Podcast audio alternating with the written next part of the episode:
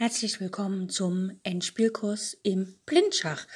Ich habe die meisten Beispiele aus dem äh, Endspielkurs von Jeremy Sillmann entnommen. Das ist ein Schachbuch. Das nennt sich Vom Anfänger zum Meister. Ein sehr empfehlenswertes Buch. Und ich wünsche euch ganz viel Spaß bei all den Übungen und los geht's!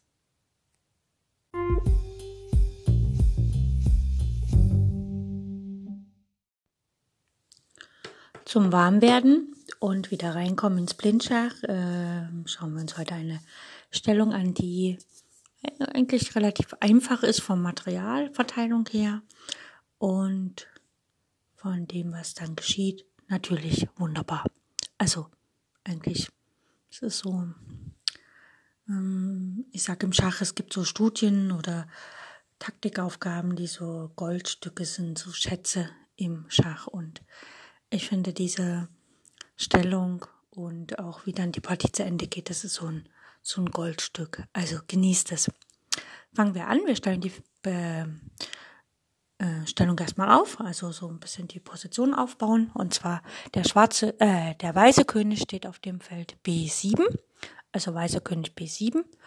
Und es gibt noch einen Bauern auf A3 und B3. Mehr nicht. Der schwarze König steht auf A5 und es gibt einen Bauern auf A6 und B6. Und Weiß ist am Zug. Weiß hat hier mehrere Möglichkeiten. Er kann entweder A4 oder B4 spielen und Schach bieten, aber dann läuft der König weg. Das wollen wir eigentlich gar nicht. Und wenn wir mal schauen, äh, von Schwarz, der A6-Bauer kann nicht ziehen, weil steht ja keiner auf B5, den er schlagen kann. Und nach A5 kann er nicht, weil der König dort steht, der eigene. Der König, der Schwarze, der kann nicht auf die vierte Reihe, weil ja die Bauern auf der dritten Reihe stehen. Er könnte maximal nach B5. Jetzt überlegen wir uns aber mal, es wäre ja total schön, wenn äh, unser Bauer gedeckt nach B4 käme und dann wäre Schachmatt. Das heißt, wir müssten als erstes den Bauern auf B4 decken. Das heißt, wir müssen unseren König entweder auf das Feld C4 oder C5 führen. Das heißt, wir fangen an mit König C6 und schauen, was passiert. Jetzt kann der schwarze König noch nicht mehr das Feld B5 betreten, weil ja der weiße König auf C6 steht. Gut. Das heißt, Schwarz hat nur die Möglichkeit, den Zug B5 zu spielen, sozusagen Zugzwang. Okay, Weiß möchte den Zugzwang äh, aufrechterhalten und natürlich die Stellung ein bisschen verbessern. Der nächste Zug, den Schwarz ausführen muss, wenn alles so bleibt, wie es ist, wäre B4 und dann könnten wir natürlich A3 schlägt B4 spielen, aber dann ist noch kein Schachmatt, weil der schwarze König B4 schlagen kann. Also müssen wir mit unserem König nach C5 gehen, König C5, um das Feld B4 zu kontrollieren. Schwarz hat keine Wahl, der König kann nicht ziehen, der Bauer kann nicht ziehen, also kann nur, also der A-Bauer kann nicht ziehen, also kann nur der B-Bauer ziehen und der muss B5 nach B4 spielen. Und dann können wir Bauer A3 schlägt B4 spielen, Schach. Ja, wir bieten Schach. Der König kann nicht auf die B-Linie, weil der weiße König in Opposition auf C5 steht, zum schwarzen König auf A5. Und der schwarze König kann nicht nach A6 wegen seinem eigenen Bauern auf A6 und er kann nicht nach A4 wegen unserem Bauern auf B3. Das heißt, Schwarz ist hier Schachmatt. Und wenn man sich so die Ausgangsstellung anschaut, wo halt die Bauern, die weißen Bauern auf A und B3 stehen und die schwarzen auf A und B6, also jeweils auf der dritten Reihe. Und der weiße König auf B7 und der schwarze auf A5, könnte man das eigentlich gar nicht so vermuten, dass das halt hier tatsächlich matt in drei Zügen ist, sondern man denkt, naja, gut, Weiß muss irgendwie sich einen Freibauern schaffen und den durchbringen und so. Aber durch Zugzwang, und es ist dreimal, also zweimal Zugzwang eigentlich, ähm, erreicht es hier Weiß in drei Zügen matt zu setzen. Das finde ich super schön. Also wirklich, das ist so eine Perle des Schachspiels.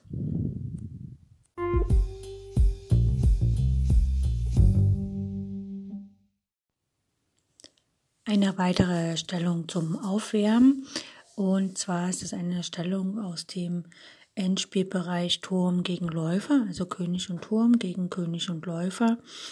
Und das ist an sich für die Turmpartei gewonnen, wenn äh, bestimmte Bedingungen erfüllt sind.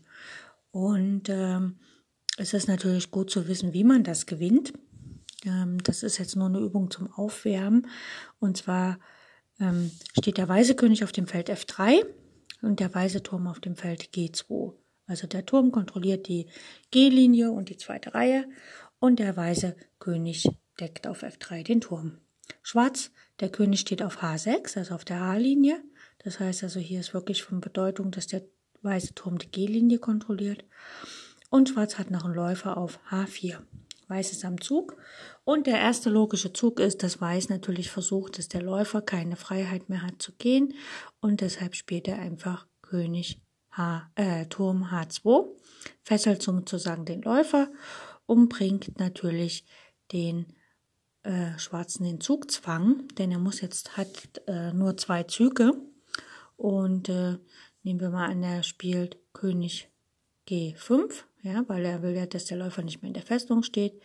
Jetzt droht potenziell, dass der Läufer einen Zug macht. Er könnte zum Beispiel nach E1 gehen, F2 und G3 sind Tabu und auf die andere Diagonale kann er nicht mal weitergehen, weil der eigene König den Weg versperrt.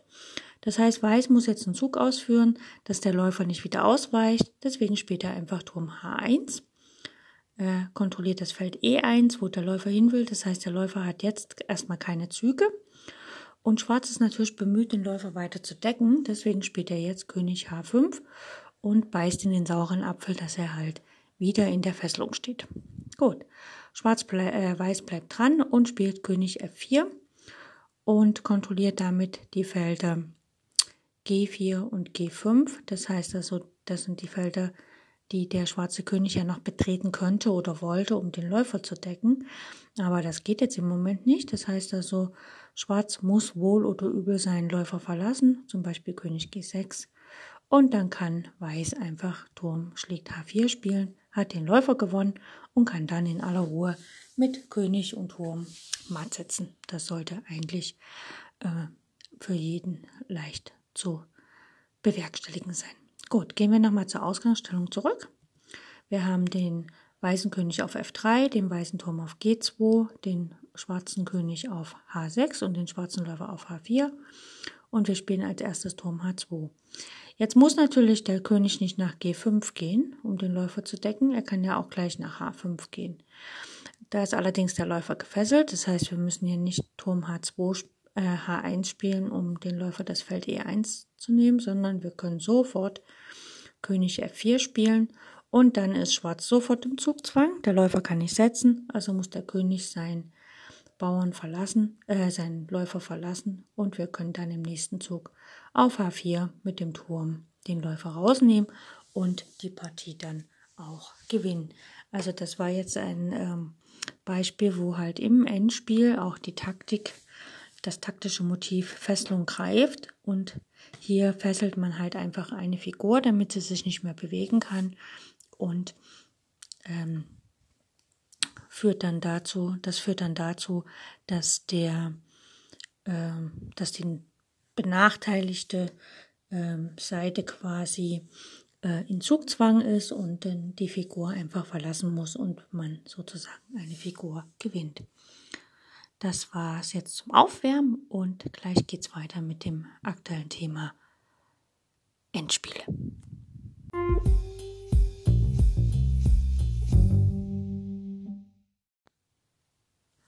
Weiter geht's mit den Endspielen. König und Bauer gegen König. Mm, wir haben uns noch nicht so richtig den Randbauern gewidmet, beziehungsweise haben wir es mal kurz erwähnt in dem Zusammenhang mit den Schlüsselfeldern. Da war nämlich für die Randbauern gab es ja einige Felder, wo auf jeden Fall der äh, weiße König hingelangen muss, um äh, die Partie für sich zu entscheiden. Und eins der, also für den Haarbauern ist das ja das Feld auf der G-Linie, auf der vorletzten Reihe, also praktisch G7 für den Haarbauern oder G2, je nachdem welcher Haarbauer das ist. Und für den Bauern auf der A-Linie ist es das Feld B7 für den weißen Bauern und B2 für den schwarzen Bauern. Und ähm, das heißt also, Weiß muss sich bemühen, seinen König dorthin zu bringen, um die Partie für sich zu entscheiden.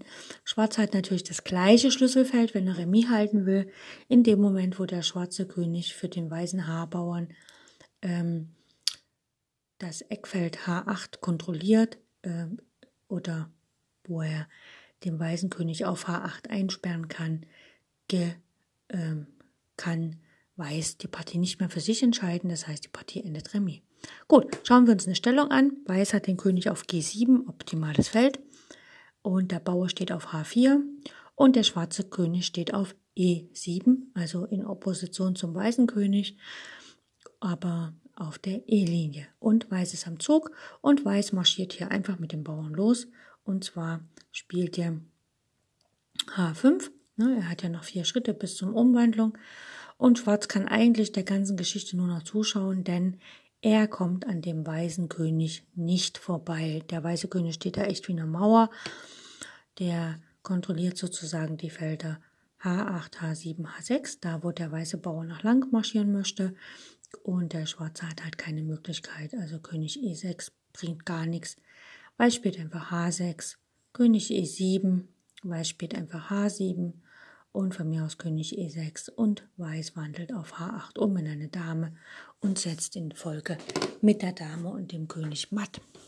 Also das ist ein sehr einfacher Gewinn und zwar einfach darum, weil der weiße König optimal steht und den schwarzen König sozusagen schon vom Geschehen abgetrennt hat.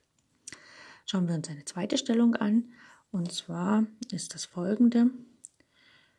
Der weiße König steht jetzt auf H7 und nicht auf G7 und der Bauer steht auf H4.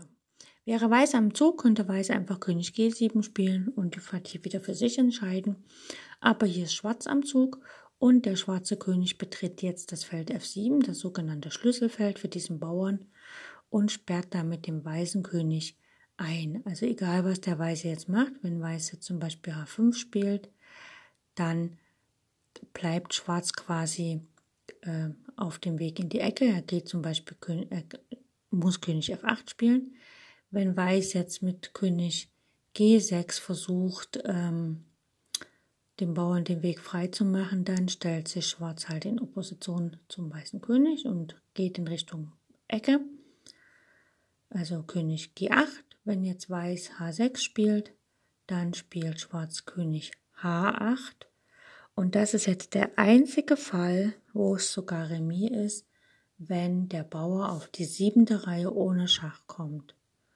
Ja, wenn jetzt Weiß H7 spielt, dann kann der König nicht nach G8 gehen, der Schwarze, wegen dem Bauern H7, der bittet ja dem Feld Schach. Und der König von G8 kann nicht nach G7 gehen, weil der weiße König auf G6 steht. Den Bauern auf H7 darf er sowieso nicht schlagen, wegen dem König auf G6.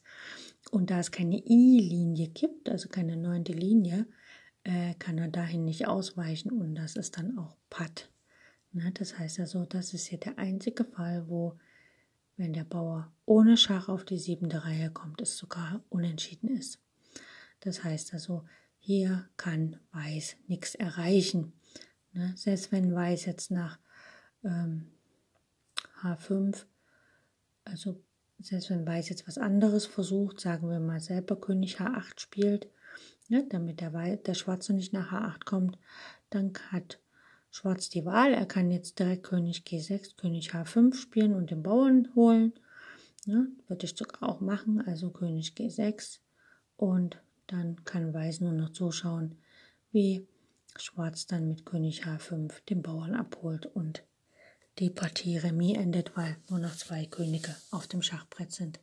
Das heißt also in dieser Stellung hier, wo der weiße König auf H7 steht, der schwarze auf E7 und der Bauer auf H4, also der Bauer könnte auch auf H2, H3 stehen, äh, ist es wichtig, wer im Zug ist, weil wenn es Weiß schafft, den schwarzen König vom Feld F7 abzuhalten, dann hat Weiß die Partie gewonnen, weil er kann einfach König G7 spielen, kontrolliert den ganzen Weg zur Umwandlung von den Bauern. Und wenn Schwarz aber nach F7 kommt, dann ist die Partie Remis. Und man kann auch mal gucken, es gibt sozusagen einen Gewinnbereich, wo der schwarze König sich aufhalten muss, damit die äh, Partie Remis endet. Und zwar sind das die Felder, also eigentlich ist das das Quadrat von F6 nach H8, also von F6 nach F8 nach H8 nach H6, außer die Felder F6 und G6. Man kann einfach sagen, das ist sozusagen, ähm, ja, wie soll ich sagen, also man kann sich einfach merken, wenn der schwarze König auf das Feld F7 kommt, egal wo der weiße König dann steht, endet die Partie Remis, weil Schwarz einfach den weißen König entweder am Rand gefangen halten kann oder dann das Feld G7 erreicht, äh, G8 und H8 erreicht. Das ist so, das ist so die Regel. Okay, das war's für heute. Ich weiß ein bisschen wenig im Endspiel, dafür aber mehr für die kleinen Aufwärmübungen und wir hören uns demnächst wieder. Bis dann.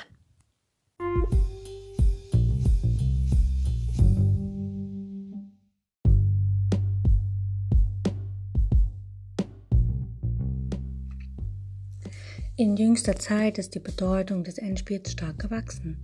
Das Reglement von Turnieren hat sich wesentlich verändert. Partien werden heute kaum noch vertagt. Die häusliche Analyse fällt weg. Man muss seine Entscheidung am Schachbrett treffen. Ohne ausgezeichnete Kenntnisse und ohne das Verständnis der Endspielgesetze ist es schwer, diese Aufgabe zu bewältigen. Fehler im Endspiel sind die letzten in einer Partie.